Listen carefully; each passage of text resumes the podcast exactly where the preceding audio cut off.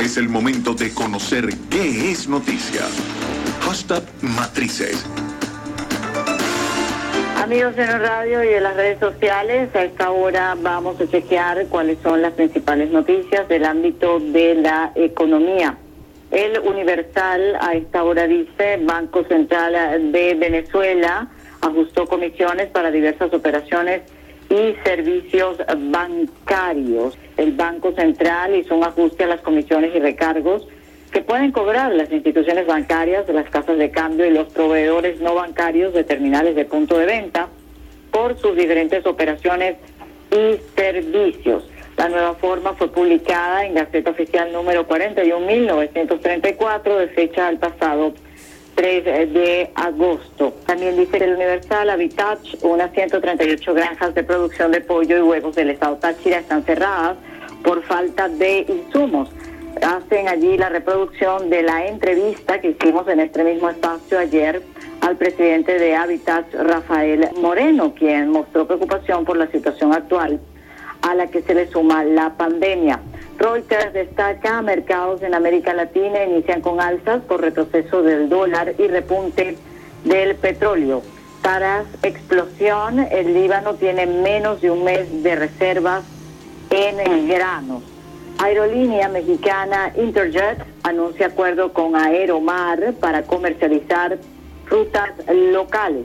Tesoro de Estados Unidos venderá 112 mil millones de dólares la próxima semana, mantiene giro hacia deuda a largo plazo. Curva de rendimiento de bonos de Estados Unidos se empina por planes del Tesoro de más deuda a largo plazo. En materia de análisis, este medio destaca, ahora viene la parte difícil. Argentina enfrenta tormenta económica tras acuerdo de deuda. Banca y negocios, dice, mercado para las empresas se ha reducido entre 85% y 90% en cinco años. Esto son declaraciones de Asdrúbal Oliveros, economista y socio director de Ecoanalítica. Google y Facebook depredan contenido de los medios y lo conducen a una precariedad financiera.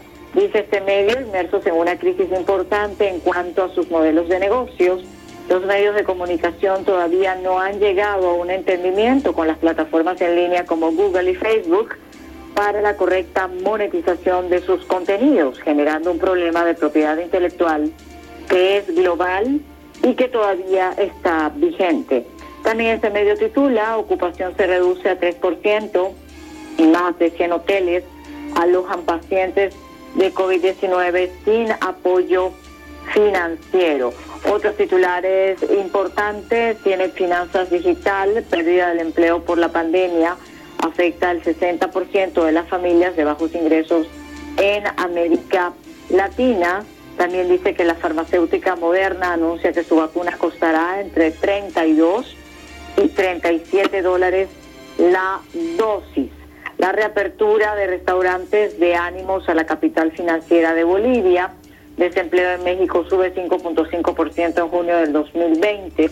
Entre las noticias más destacadas en materia económica para los medios oficiales, destaca BTV diciendo que un total de 50 productores Cariña de Sucre recibieron servicios, semillas de maíz y que el Servicio Autónomo de Propiedad Intelectual atendió a más de 1.600 usuarios en el mes de julio. Vamos a chequear ahora cuáles son las principales cotizaciones en este momento para compartirlas con ustedes. El valor del dólar oficial se cotiza en 263.070,17 bolívares por dólar, de acuerdo a la página del Banco Central de Venezuela mientras que el paralelo en monitor dólar se ubica en 274.805,52.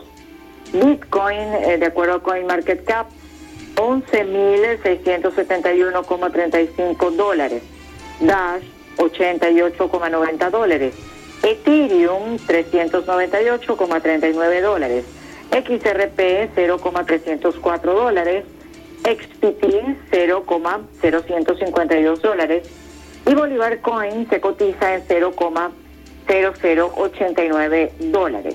El video tendencia en este momento ha sido publicado por RTV Noticia.